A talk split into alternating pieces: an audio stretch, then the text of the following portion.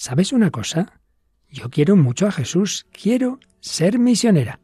Fueron las palabras que Teresita Castillo, una niña de ocho años, dijo al sacerdote que le llevó la comunión y la unción pocos días antes de su muerte. Seguimos hablando de los niños. ¿Nos acompañas?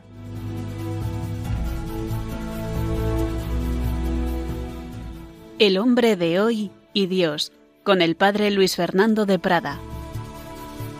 Un cordialísimo saludo, muy querida familia de Radio María. Pues sí, seguimos en las etapas de la vida y todavía en esa primera etapa, la infancia, los niños.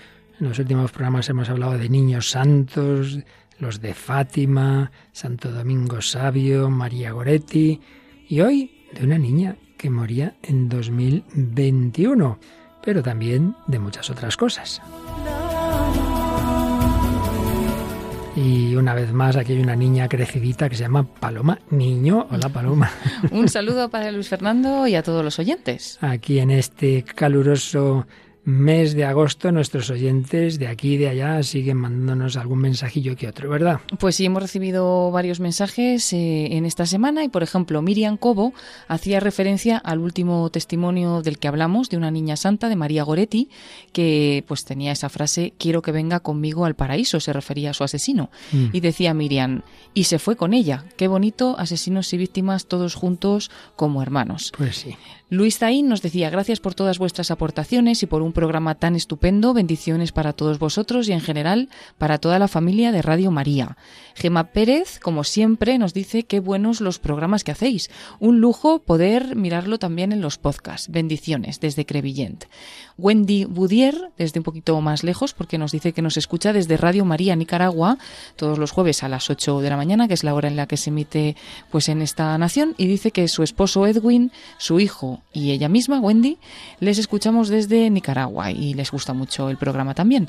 Y Remedios Rubio nos decía, gracias por el testimonio del matrimonio que ha estado en unos programas anteriores, con la fe en Dios de la mujer y de sus hijas, dejando que Él sea quien obre en el esposo. Bendición para la familia. Pues muchas gracias a estos comunicantes y a los demás. No podemos recoger todo, pero sabemos que esto es una gran familia y que gracias a Dios el Señor se sirve de programas como este para hacer bien, para transmitir esa alegría, esa esperanza, esa fe que a todos nos da la fuerza para seguir luchando, desde los niños hasta los ancianos. Bueno, pues seguimos, sí, seguimos con los niños. La vida es un viaje, un viaje que empieza al nacer y nos traes una canción que se llama así, Paloma, El viaje. Sí, es una canción preciosa, ya la van a escuchar todos los oyentes, que se llama El viaje y es de Conchita. Y seguimos también con esa película tan simpática que vale la pena ver de Danny Boyle y que recuerda que se llama es la película Millones del año 2004. Millones de sonrisas que arranca esta película. Y como decíamos, el testimonio hoy y el próximo día, si Dios quiere, será de una niña que murió con solo ocho añitos, Teresita Castillo. Hoy empezamos a hablar de ella y bueno, ese viaje al que todos estamos llamados termina en un vuelo, en un vuelo de la paloma de nuestra alma que está llamada a volar hacia Dios y por eso terminaremos con una canción muy conocida de Andrea Bocelli. Sí, una canción que seguro que han oído muchos ya, que se titula Por ti volaré. Pues sí, por ti, Señor María, volaremos con vosotros a la vida eterna si no hacemos el tonto, si nos dejamos guiar por Jesús, camino, verdad y vida. Con él vamos adelante en esta edición 486 del hombre de hoy y Dios.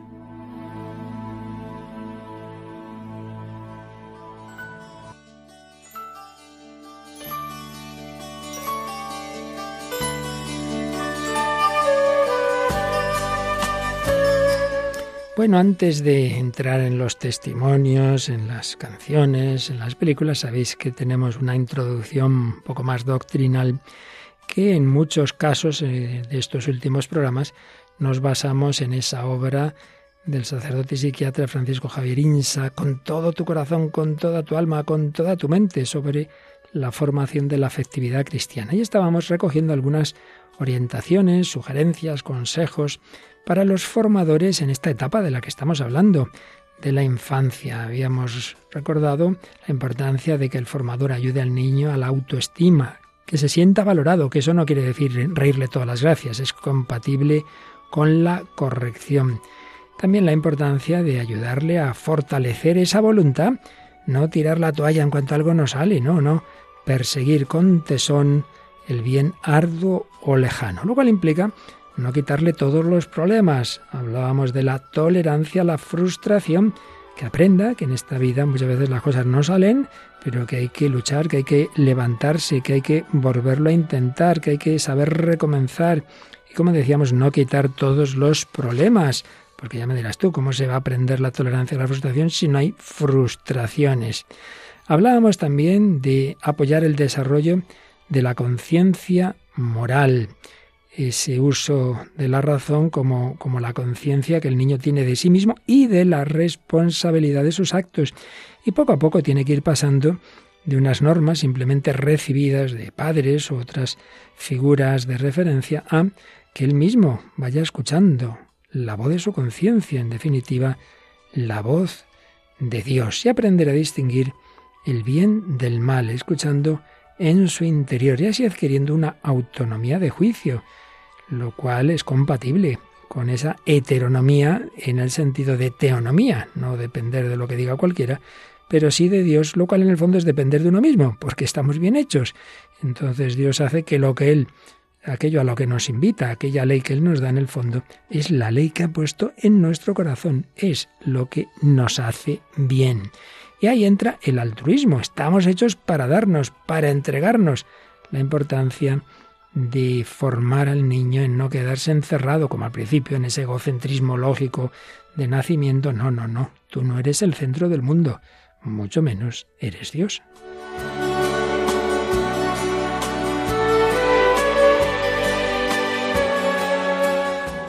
Bueno, de todo esto habíamos hablado un poco el día pasado, pero añadimos, siguiendo a Insa, el fomentar el sentido de la realidad, porque en la infancia es normal una dosis de pensamiento mágico, una cierta confusión entre sueño, deseo y realidad. A veces ocurre entre los dos y tres años, señala el doctor Insa, que ahí está el amigo invisible, aparece un amigo invisible. Bueno, algo de esto tiene una función positiva, ayudar a resolver miedos, conflictos, pero indudablemente hay que ir ayudando a que el niño se vaya anclando cada vez más en la realidad y evitar que se escude en ese mundo fantasioso para evadirse de la realidad ante los problemas y frustraciones.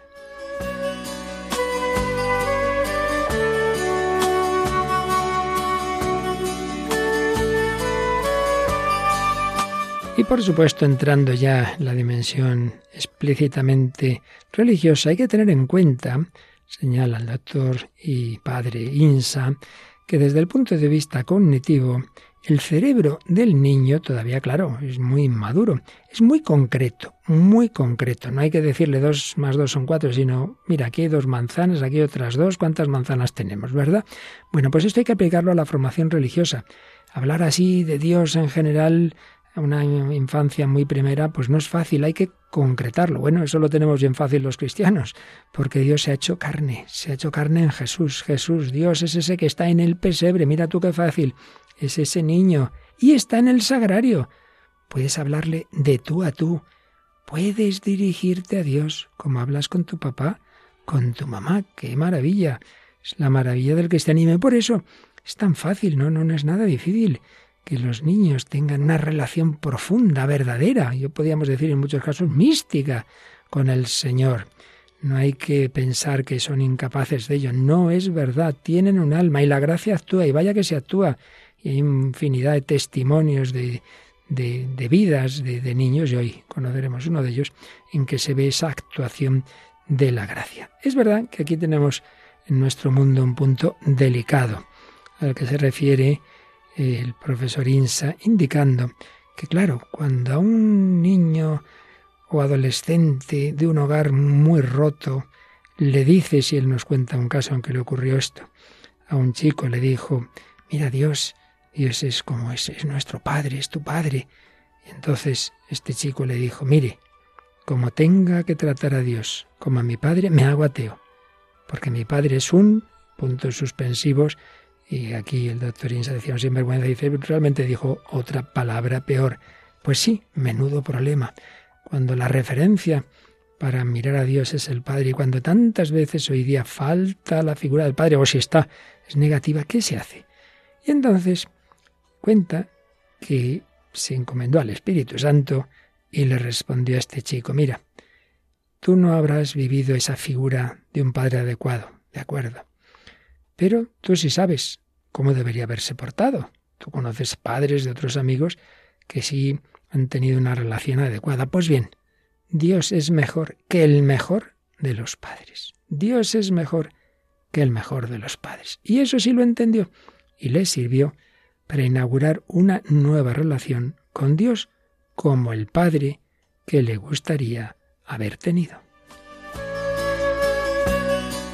Concluye estas reflexiones con una idea que hemos recordado muchas veces en estos programas, y es que por muchos problemas que hayamos tenido, por muchas dificultades genéticas, biológicas, educacionales, ambientales, familiares, sí, sí, todo eso es verdad. Pero uno no es esclavo de sus genes, de su temperamento, de su biografía, de su historia. No es esclavo, influye, condiciona, generalmente no determina de una manera absoluta. Habrá que luchar más. Y nos recordaba unas palabras preciosas del Papa Francisco a los jóvenes. Quizás la experiencia de paternidad que has tenido no sea la mejor. Tu padre de la tierra quizá fue lejano y ausente, o por el contrario dominante y absorbente, o sencillamente no fue el padre que necesitabas, no lo sé. Pero lo que puedo decirte con seguridad es que puedes arrojarte en los brazos de tu Padre Divino, de ese Dios que te dio la vida y que te la da en cada momento. Él te sostendrá con firmeza y al mismo tiempo sentirás que Él respeta hasta el fondo tu libertad.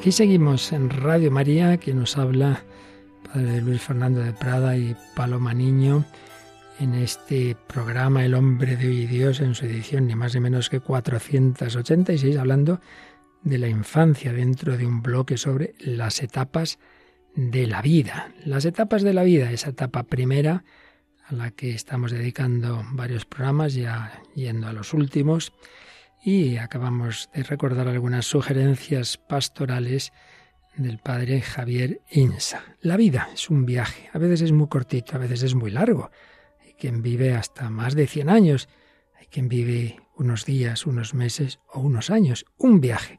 Bueno, pues Paloma nos trae hoy una canción muy bonita y hay que reconocer que en nuestro mundo tan difícil, con tantos problemas, y desde luego con esta, este ambiente que, que tanto influye en nuestros niños, preadolescentes, adolescentes y jóvenes. Yo sé muchos padres que están horrorizados diciendo, madre mía, este mundo que espera a nuestros hijos les da miedo, les da miedo. Yo comprendo que da miedo. Y desde luego si uno no tiene una visión de fe y de esperanza en Dios es para tener miedo.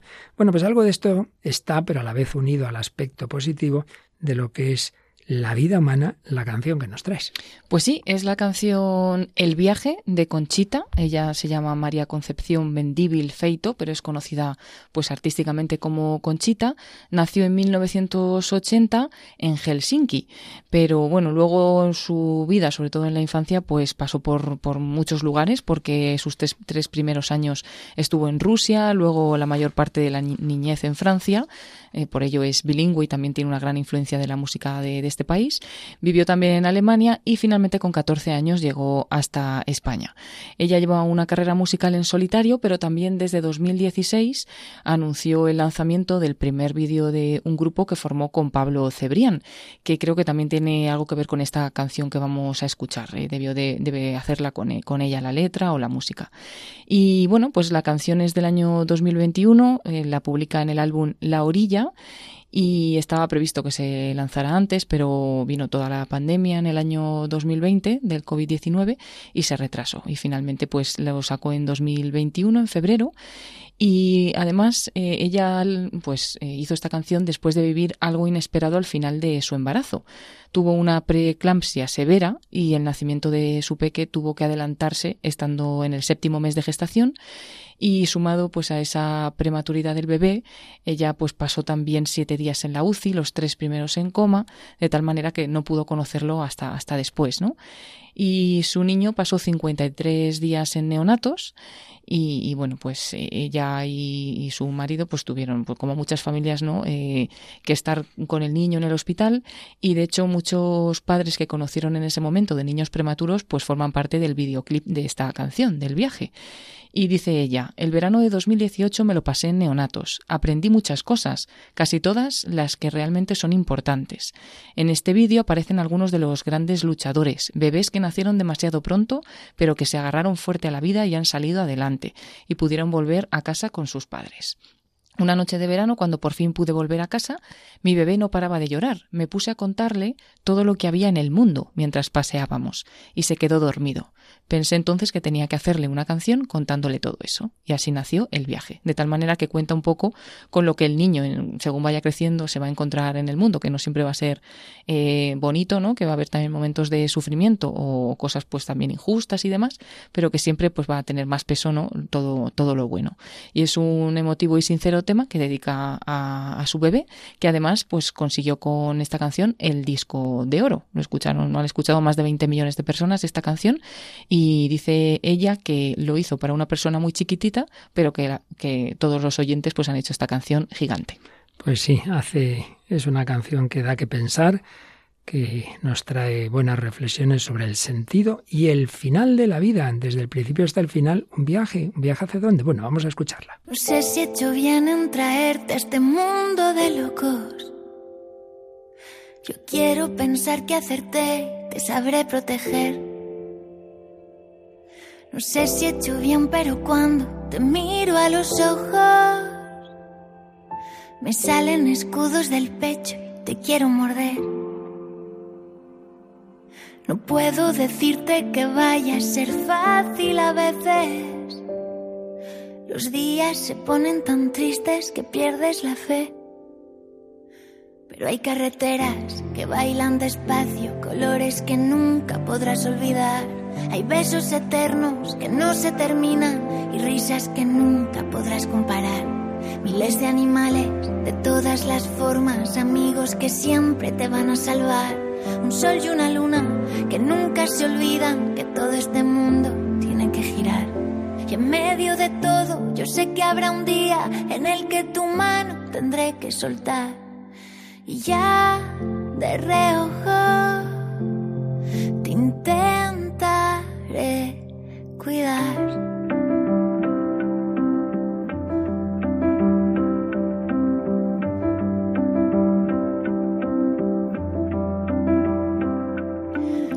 Si he hecho bien en traerte a este mundo de locos. Ya quiero matar al primero que te haga llorar. No sé si he hecho bien, pero cuando te miro a los ojos el mundo parece más grande, yo puedo volar. No sé si decirte que no va a ser fácil a veces. Tantos idiotas que ponen el mundo al revés. Pero hay carreteras que bailan despacio, colores que nunca podrás olvidar. Hay besos eternos que no se terminan y risas que nunca podrás comparar miles de animales de todas las formas, amigos que siempre te van a salvar, un sol y una luna que nunca se olvidan que todo este mundo tiene que girar. Y en medio de todo, yo sé que habrá un día en el que tu mano tendré que soltar. Ya de reojo te intentaré cuidar y espero que al final merezca la pena el viaje que te regalo, el viaje que te regalo, el viaje. Porque hay carreteras que bailan despacio, colores que nunca podrás olvidar. Hay besos eternos que no se terminan y risas que nunca podrás comparar. Miles de animales de todas las formas, amigos que siempre te van a salvar. Un sol y una luna que nunca se olvidan que todo este mundo tiene que girar. Hay voces enormes que llenan silencios y cuentan historias que te. Miles de sonidos, millones de cielos, el mar tan inmenso la luz de un portal. Y en medio de todo, yo sé que habrá un día en el que tu mano tendré que soltar. Y ya de reojo te intentaré cuidar.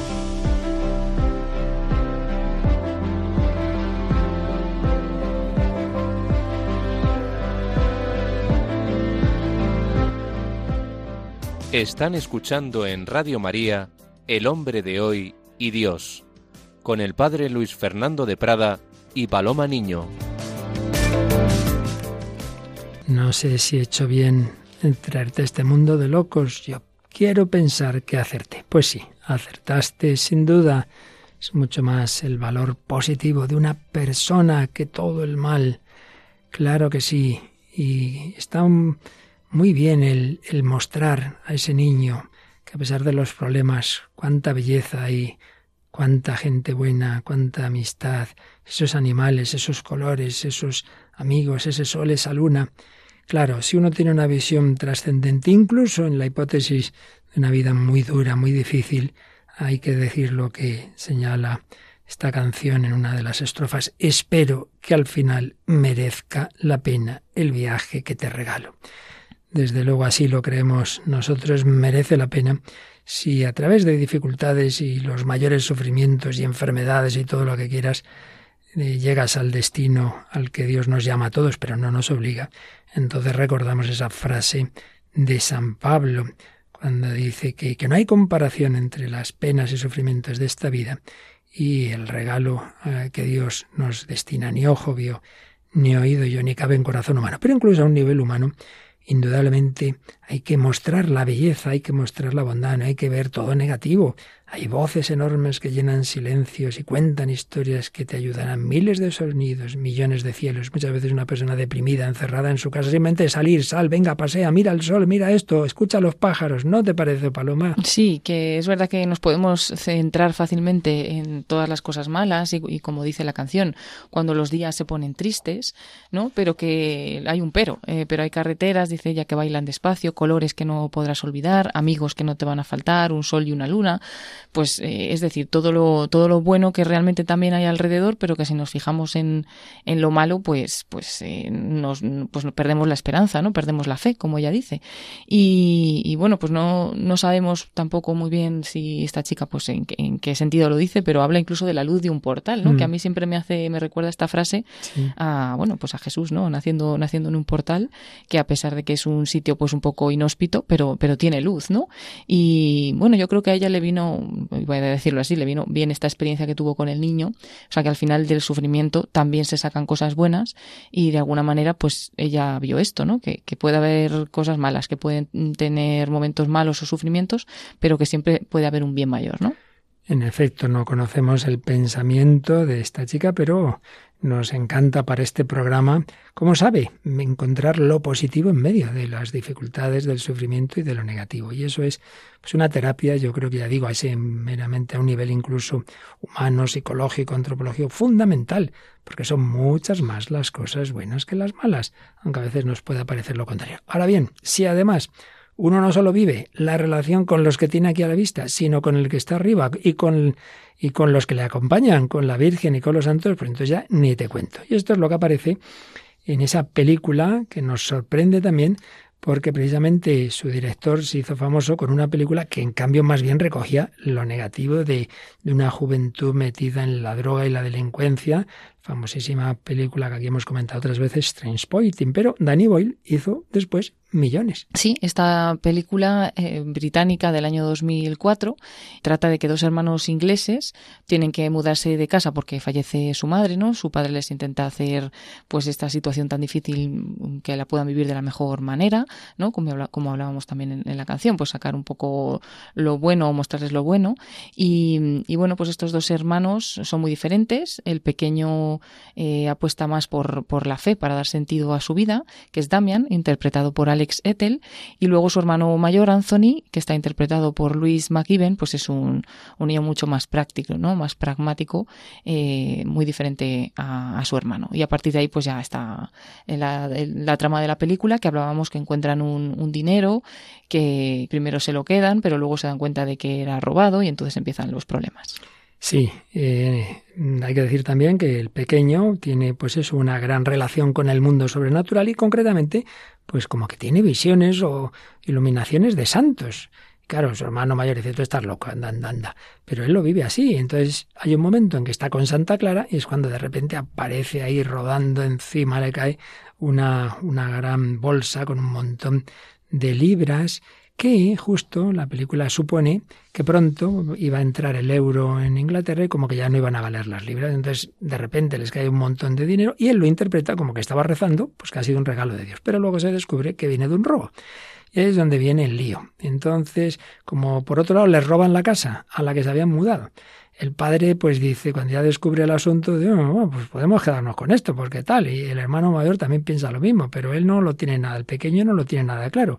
Bueno, el día pasado oíamos ya algunos cortes, vamos a escuchar alguno más porque la verdad es que nos hacen pensar y también ver cómo ese niño pequeño es precisamente quien aquí manifiesta dos rasgos de los que hablábamos antes. Por un lado, la conciencia moral y por otro lado, ese sentido religioso. Bueno, pues de repente se le presenta San Pedro. Vamos a escuchar algo del diálogo que tiene con San Pedro. Algo que parece un milagro resulta que es algo muy sencillo. ¿Pero qué voy a hacer con todo eso? Yo solo quiero ser bueno. Verás, yo no puedo decir mucho por ese asunto del libre albedrío, ¿vale? Pero... ¿Ves esta llave? Guárdala bien. ¿De acuerdo? Y hablaré arriba a ver si consigo que pongan a alguien en tu caso de forma más permanente. Bueno, pues el niño dice, ¿qué tenemos que hacer con todo este dinero? Yo solo Quiero ser bueno. ¿Qué te ha parecido este, este corte, Paloma? Sobre todo eso es lo más bonito, ¿no? Que, que se le ve pues, a un, niño sencillo, que realmente pues todo eso le excede lo del dinero y todo lo que está pasando. Y dice, yo es que realmente solo quiero, solo quiero ser bueno, ¿no? Entonces, muy bonita esa, esa sencillez. De hecho, él hasta ese momento lo que había ido haciendo con el dinero era dar a los más pobres, repartir por aquí, repartir por allá, hasta que ya les llega la noticia de que eso venía de un robo. Luego, es curioso cómo aparece aquí de una manera muy sencilla, pero pero muy, muy interesante el juego entre la libertad humana y la gracia de Dios. San Pedro, cuando él le dice, ¿qué tengo que hacer? San Pedro dice, bueno, es que aquí está eso del libre albedrío, ¿no? O sea, como diciendo, es que al final sois vosotros, los hombres, los que decidís. Hombre, pues yo puedo ayudar. Por un lado le da una llave, no vamos a explicar el por qué, porque eso ya habría que ver la película. Y por otro le dice, yo voy a insistir ahí arriba, en el cielo, en que os ayuden más, ¿verdad? que haya algún santo como más pendiente del asunto. Bueno, pues esto yo creo que nos da mucha luz, ¿no? A lo que hablábamos antes. Vivir esta vida simplemente de tejas para abajo, como decimos, pues es verdad que hay circunstancias, hay países, desde luego, en donde, madre mía, el panorama es tremendo, es desolador. Y si no hay esa conexión con lo alto y una visión de eternidad, yo comprendo que, que crezca exponencialmente las depresiones y los intentos de, y consumaciones de suicidios, ¿no? Bueno, pero es que no es así, no, no, no estamos solos, ¿no? Entonces, de acuerdo, está la libertad humana y los hombres hacemos el mal, nos hacemos daño unos a otros, sí, pero también hay una providencia divina, ¿no? Esto es lo que se apunta en, esta, en este corte que acabamos de escuchar. Pero, pues cuando ya llega el momento decisivo de que qué hacemos con el dinero, hay una discusión en la que está el padre de Damián, está el hermano mayor, aunque creo que lo que vamos a ver ahora solo soy ya el padre. Ha aparecido también una mujer de la que el padre, como ya sabemos, viudo, pues se está enamorando. Bueno, ahí están todos y escuchamos lo que ocurre. Esto es lo que buscaban. Es. Es mucho dinero. ¿De dónde ha salido? Nos quitaron la Navidad y nosotros les quitaremos su dinero. No puedes quedártelo. ¿Piensas quedártelo? Pertenece al gobierno. Iban a quemarlo. Iban a quemar todo este dinero. Para mí eso sí es un delito. Desde luego. Robar está mal. Para robar hay que robarle a alguien, así que ¿a quién se lo estaríamos robando? No está bien. Demian, acaban de vaciarnos toda la casa. Trabajo cada segundo del día para cubrir la hipoteca y daros un hogar decente. Y ahora lo han destrozado. Me lo merezco. Pero papá... Iros a la cama. Vamos.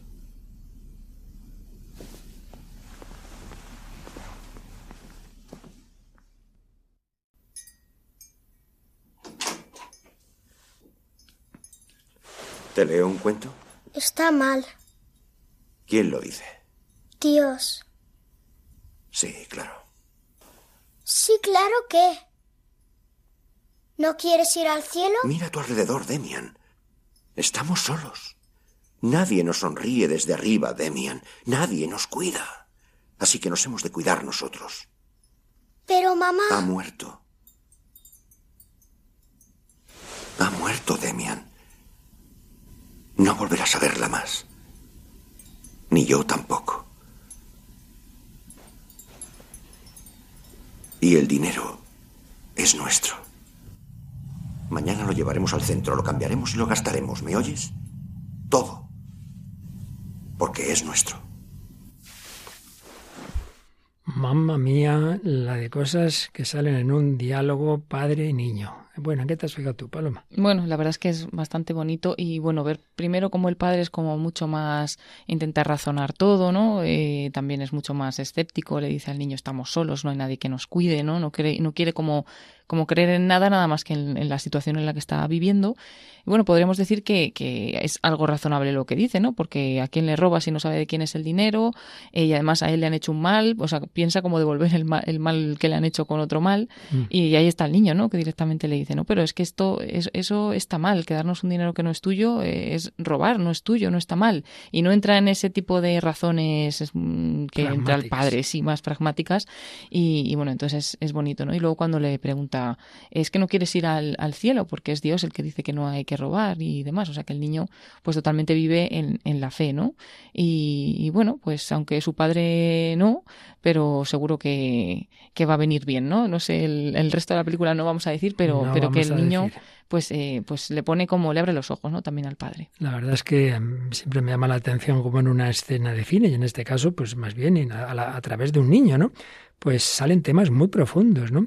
Por un lado, pues eso, ¿no? Lo que hay cosas que en sí mismas están mal y que el fin no justifica los medios, claro, porque el argumento del padre es, mira, nosotros nos han robado, esto el gobierno lo iba a quemar porque ya no sirven las libras, porque viene de un robo, porque no sé qué. No, no, pues sigue siendo verdad que robar no está mal. ¿Quién lo dice? Aquí sale el tema de cuál es el fundamento de la moral. Es verdad que podemos descubrir simplemente en la naturaleza humana unos ciertos fundamentos de la moral, pero también es verdad la famosa frase de Dostoyevsky, ¿no? Si Dios no existe, todo está permitido. Si no hay un último fundamento de esa naturaleza humana, fundamento que es Dios, pues mira, al final, chicos, sí, está muy bien las teorías, ¿verdad? Pero estamos solos, estamos solos y nadie se va a enterar, nos quedamos con el dinero y ya está. Entonces, pues otro tema interesantísimo, ¿no? El fundamento teocéntrico, el último y definitivo de la moral, entre otras cosas porque no, no, hacemos una moral solo basada en el hombre, sí, pero ¿qué es el hombre si no existe Dios? Un animal más evolucionado. Entonces, claro, pues también puedes, igual que, que, que, muchos pues defienden hacer cual, pues para comer los animales, pues también podemos matar al hombre con un determinado fin. Y luego, pues ese sentido religioso que diferencia, ¿no? El niño mira hacia arriba, cree en el cielo, cree en la vida eterna, cree que su madre está viva en esa otra vida y el otro estamos solos, nadie nos sonríe desde el cielo, nadie nos cuida, no volveremos a ver a mamá. Bueno, son dos estilos de vida completamente distintos. Sí, además como muy enfrentados, ¿no? Eh, el niño se queda ahí calladito cuando empieza su padre a decir todas esas cosas, porque claro, no, él no lo ve así, él está totalmente abierto a Dios y, a la fe, y entonces pues es como que esas frases de su padre son muy duras, ¿no? Nadie nos cuida, nadie nos sonríe desde el cielo, estamos solos, ¿no? Pues también es bastante fuerte. Y encima, su hermano mayor, pues también se mete con él. Vamos a escuchar una discusión entre los hermanos. Todo esto es culpa tuya. ¿El qué? Tú ni te enteras, ¿verdad? Tú la trajiste y ni te enteras. ¿De qué me estás hablando? ¿Oyes cómo se ríen? Hasta él se ríe. Escucha. ¿Qué te parece? ¿A qué es una obra de arte? ¿Eh? En cuanto tenga lo que estaba buscando, seguro que se irá. Y él ya no se reirá. Volverá a ser como cuando murió mamá, siempre enfadado. Puede que no haga eso. Puede que se quede. Oh, genial. Mucho mejor. ¿Eso quieres? ¿Que esté ya ahí con él en vez de mamá? ¿Por qué te enfadas conmigo? Porque has sido tú. Tú y tus rollos raros, tirando el dinero, hablando solo, viendo cosas raras. No es cierto. Bueno, puede que sí, pero... Y yo dando la cara por ti. ¿Para qué? La verdad es que estás algo locatis. No digas eso, por favor, no digas eso. Solo eres un loco. Y deberían encerrarte. Madre mía, bueno, para que se entienda mejor, es que ya, bueno, ya habéis dado cuenta que están ahí, oyen a su padre que está con esa chica, que ha entrado en la historia a raíz del dinero, porque bueno, en es donde se empieza a descubrir el asunto, en una, en una clase, en la escuela, etcétera, etcétera. Y bueno, pues el hermano mayor piensa que esta es una aprovechada, que está solo para sacar el dinero, en fin, toda esta historia. Y en cualquier caso, todo es culpa del pobre hermanito que tiene alucinaciones. Sí, al final se lleva él las culpas de todo. y, bueno, entendemos también a este otro hermano, porque bueno, entra ahí otra persona que no es su madre en la familia y tal. Es como que se lo toma eh, muy mal, pero también se le ve como más parecido al padre, ¿no? Como más práctico que el otro niño que lo ve todo como mucho más natural y con más fe. Y, y bueno, pues al final le llama hasta loco también, ¿no? Porque dice que, está con sus, que, con sus visualizaciones y con sus historias. Mm. Y luego, pues eso, como decimos, que piensa que luego esta chica pues se va a ir una vez que, consiga el dinero. Piensa, ¿no? Que, todo es malo, que como que todo es negativo a su alrededor. Es verdad. Bueno, pues ahora ya de la ficción de esta estupenda película, Millones, vamos a pasar a la realidad. Claro que ha habido, y lo hemos oído en programas anteriores, niños pequeños que han tenido una profundísima fe en el Señor, en la Virgen, en la vida eterna, en el cielo, deseo de ir al cielo, que han ofrecido sus sufrimientos, lo oíamos con Jacinta y Francisco de Fátima, con Santo Domingo Sabio, y no digamos cuando hablamos de una niña de 12 años, María Goretti, que podía haber salvado su vida y se dejó acuchillar antes de cometer un pecado grave el que le incitaba aquel Alejandro que luego se arrepintió, que luego ella pide al Señor según agoniza que, que ella lo perdona y que llegue a ir al cielo con, con, ella y en efecto ese chico luego se arrepentiría, en fin, todo lo que oíamos en el programa anterior. Pues hoy traemos un nuevo testimonio de una familia, de, una, de unos padres con una visión de fe y de acogida y de apertura a la vida y de adopción al no tener hijos por la vía natural y de una niña que vivió maravillosamente la fe. Cuéntanos. Pues hablamos de María Teresa de los Ángeles Castillo de Diego, que bueno, nace el 11 de agosto de 2010 y falleció el 7 de marzo de 2021. Sus padres, que son Teresa de Diego y Eduardo Castillo, después de 10 años de matrimonio en el que no habían podido em, pues eh, tener hijos, ¿no? No venían los hijos. Después dice que de que hicieron un, viaje a un santuario mariano, pues decidieron adoptar, ¿no?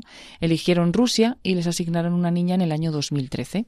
Teresa entonces tenía dos años y medio, fueron a conocerla a en una casa cuna, que es donde estaba, y comentan que vieron a la niña triste, que notaban pues que aguantaba poco con ellos porque estaba acostumbrada a su grupo de referencia, que eran los otros niños, y pensaban que no les estaba aceptando bien.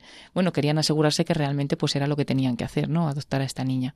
Y una psicóloga de allí de, de esa casa cuna les dijo que era una niña muy cariñosa y alegre y que era normal que quisiera volverse con su grupo de niños porque era su grupo de apego seguro, pero que ella pensaba que la niña iba a estar bien con ellos, ¿no? Que era una niña muy querida en, la casa, bien cuidada y, bueno, que seguro que iba a estar bien.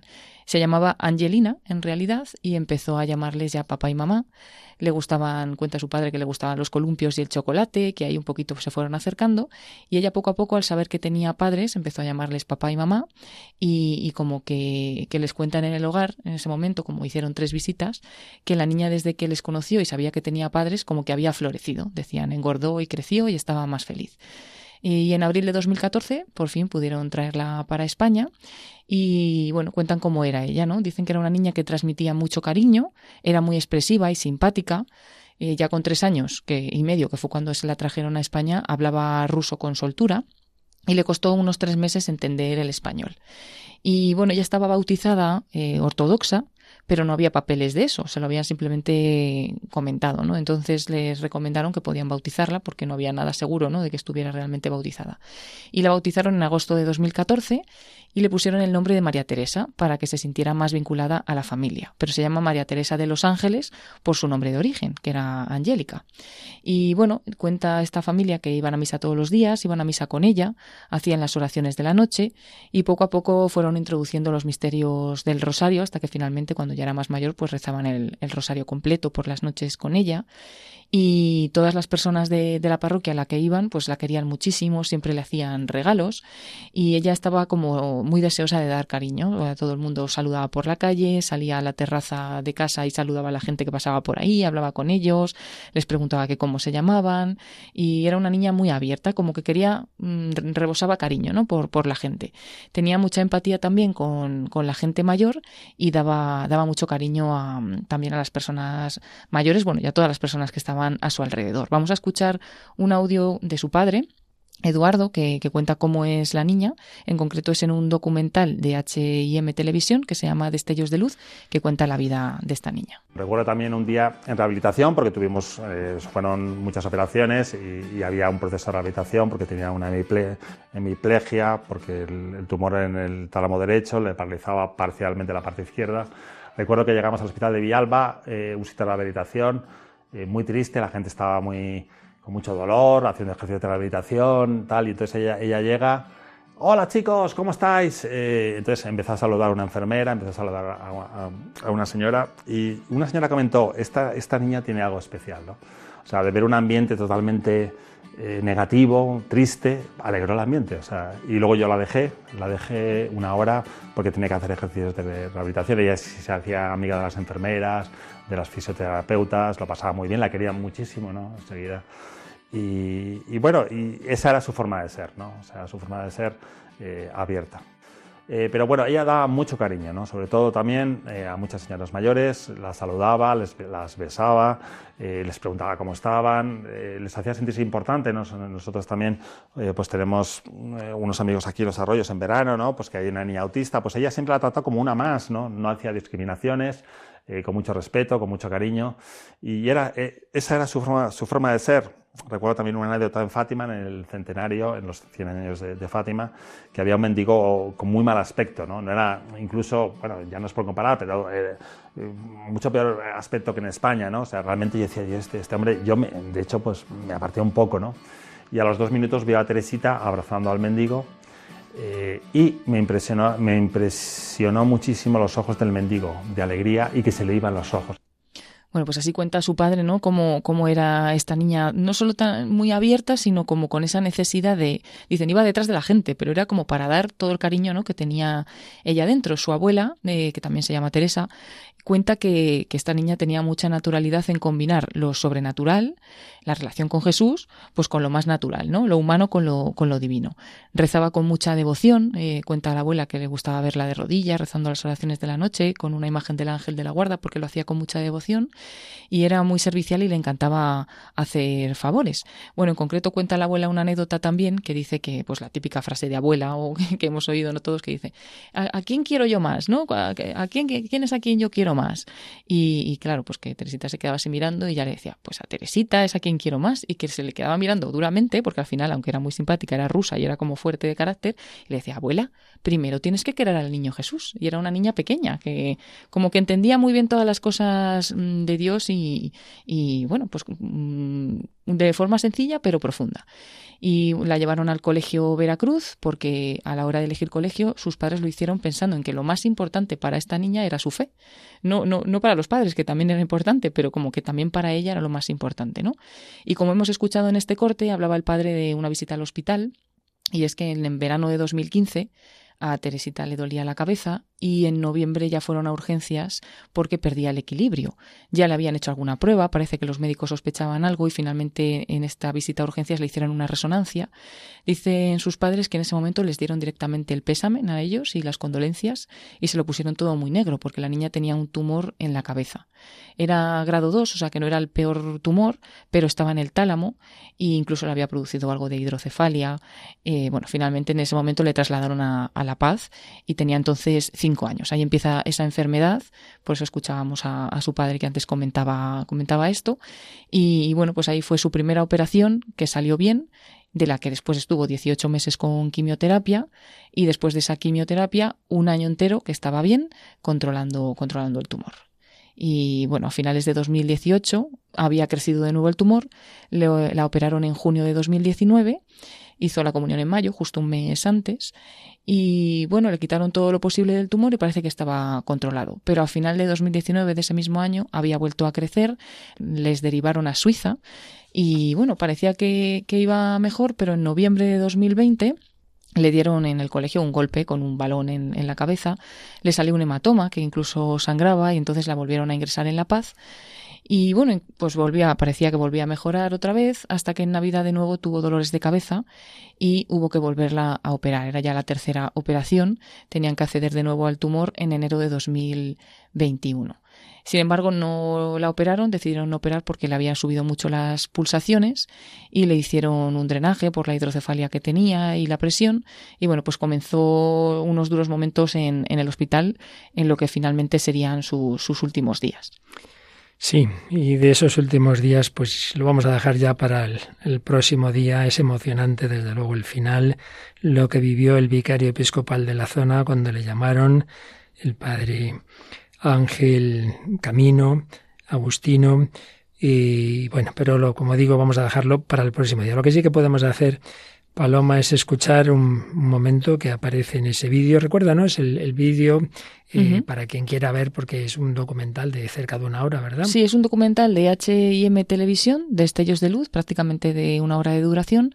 Y bueno, pues se puede encontrar fácilmente en internet buscando incluso por el nombre de la niña, ¿no? María Teresa de los Ángeles Castillo de Diego. O Teresita Castillo. O Teresita Castillo, conocida así por todos, y bueno, se encuentra fácilmente y aunque ya insistiremos el próximo día, pero bueno, es un ejemplo clarísimo en cuanto a lo que estábamos hablando, por un lado, de que responder a la primera canción, a ese viaje en que se preguntaba Conchita, no sé si he hecho bien en traerte este mundo de locos. Bueno, esta niña es una niña adoptada, los padres hacen un esfuerzo, ellos después de 10 años casados no consiguen tener hijos y dicen, no, pues nosotros queremos acoger la vida entonces ellos dicen, vamos a, este mundo de locos, vamos a cuidar, a, queremos cuidar a alguien, queremos ayudar a alguien.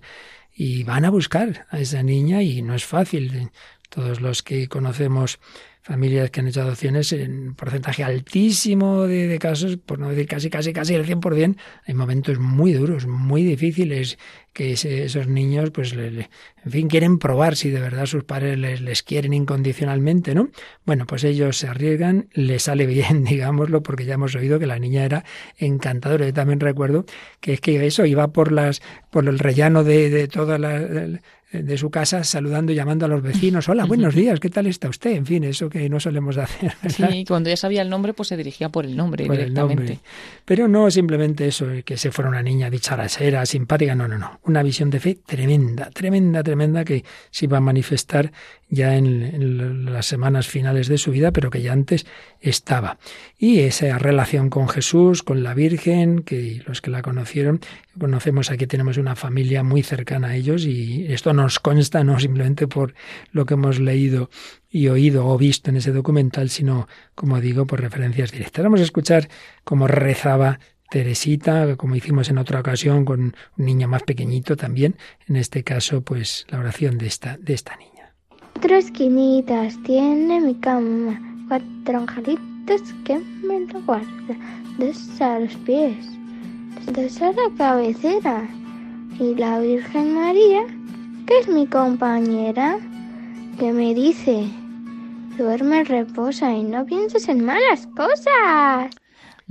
Bueno, pues con esa alegría de Teresita Castillo vamos terminando este programa, pero ya digo que el próximo día remataremos por un lado la película Millones, la verdad que tiene un final precioso y por otro lado, pues la vida real de esta niña con un final humanamente duro porque porque muere pequeñita, pero por otro lado una gran esperanza que nos da que no hay ninguna vida, que se viva con Cristo, que no valga la pena, que la vida eterna es que lo de aquí, bueno, que sean 8, 10 o 100 años, al final va a dar igual, que lo importante es haber amado, haber encontrado el amor de Cristo, el tesoro escondido y volar, volar como, como dice esta canción, que ya nos dirás de quién es, aunque quien la ha hecho más famosa es Andrea Bocelli. Pues sí, es eh, esta canción Por ti volaré, que el, original es en italiano, con Te partiró, y es una canción del género classical crossover u ópera pop italiana, escrita por Francesco Sartori y Lucio Quarantotto. Lo que pasa es que la cantó Andrea Bocelli en el Festival de San Remo en 1995, quedó en cuarto lugar y la incluyó en su álbum de ese año, que se titulaba Bocelli, y se ha considerado siempre como una de las canciones más famosas del intérprete italiano. A partir de ese momento la canción tiene muchas versiones, incluso en el continente africano hay alguna, y tuvo mucho éxito la segunda versión, que fue en inglés, también de Andrea Bocelli, que la cantaba con una soprano británica, con Sarah Bridman, y, bueno, también a partir de ahí pues se desplegaron después muchas otras versiones notables, como por ejemplo Por ti volaré, una versión en español con la letra modificada, que también fue muy famosa, o la de 2011 del cuarteto de ópera pop Il Divo, que también cantó esta canción. Pues si os fijáis bien en la letra y sabiendo además que Andrea Bocelli es un hombre de fe católica, pues más allá de, de, lo que del sentido original de quien la compuso, indudablemente responde también a lo que hemos visto desde la primera canción la vida, cuando hay una perspectiva de eternidad, cuando sabemos que no estamos solos en este mundo, cuando no es verdad lo que le decía el padre de Demian en la película Millones, de que estemos solos, de que nadie nos sonríe desde arriba, sí que lo hay, estamos llamados a volar como voló Teresita Castillo. Cuando vivo solo sueño un horizonte falto de palabras sombra y en tres luces todo es negro para mi mirada. Si tú no estás junto a mí, aquí tú en tu mundo, separado del mío por un abismo. Oye, llámame, yo volaré a tu mundo lejano.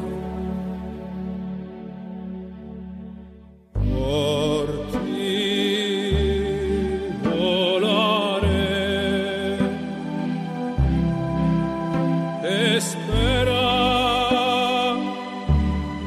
que llegaré. Mi fin de trayecto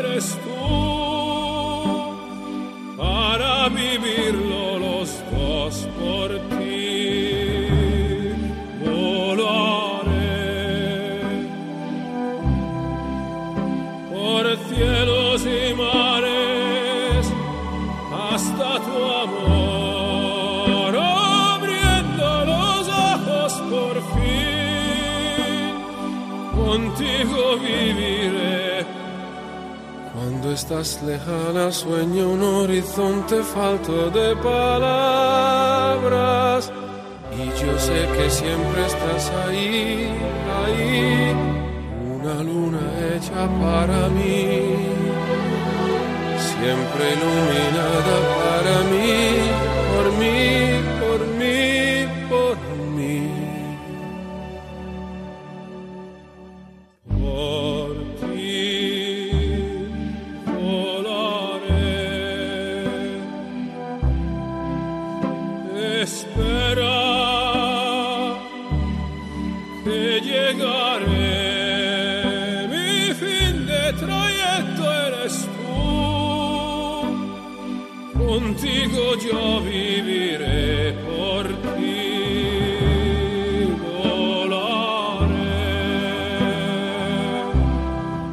más allá del sentido original que pudiera tener esta canción, también a un nivel de amor romántico, sin duda alcanza todo su sentido cuando lo aplicamos al Señor.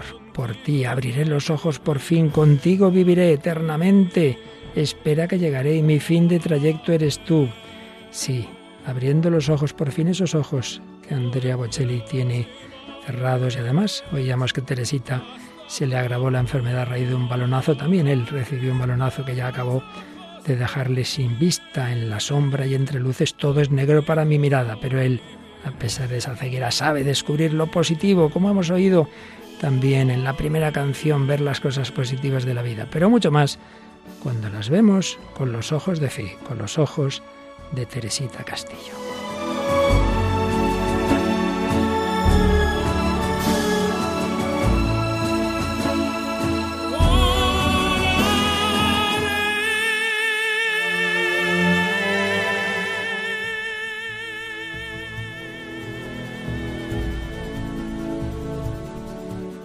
Madre mía, estamos ya impresionados. Esta voz nos toca el corazón, ¿verdad? Increíble, increíble la voz, la melodía y esta canción tan, tan bonita. la letra también preciosa. La letra preciosa y con todo lo que hemos oído y mucho más el próximo día, pero el próximo día no será la próxima semana, porque también nosotros volaremos, porque también hay que hacer un servidor, se va de ejercicios espirituales y y a descansar unas semanas de este programa, pero eso no quiere decir que no haya el programa.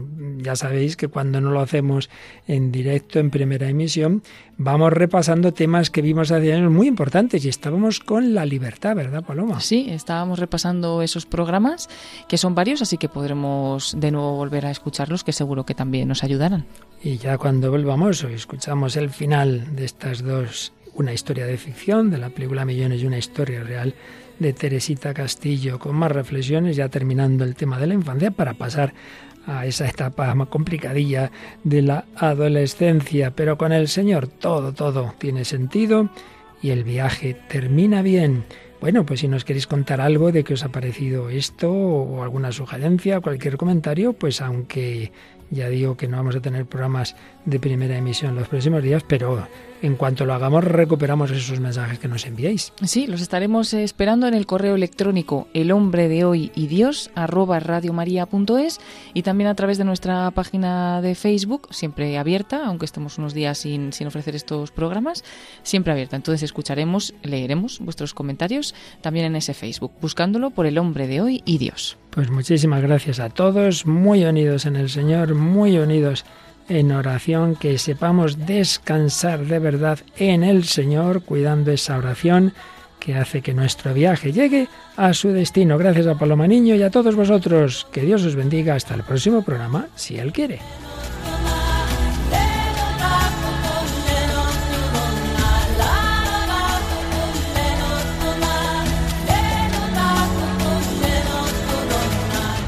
Así concluye El hombre de hoy y Dios un programa dirigido en Radio María por el Padre Luis Fernando de Prada.